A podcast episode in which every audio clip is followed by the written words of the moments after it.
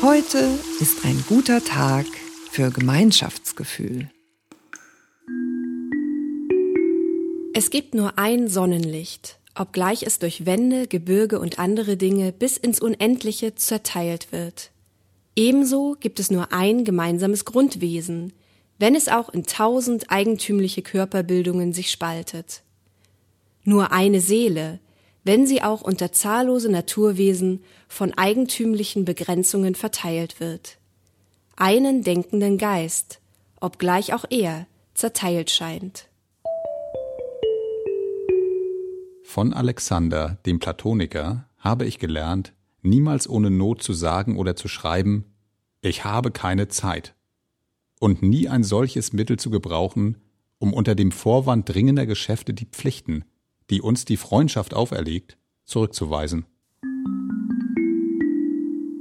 Keiner ist so verrückt, dass er nicht einen noch verrückteren fände, der ihn versteht. Lesedusche.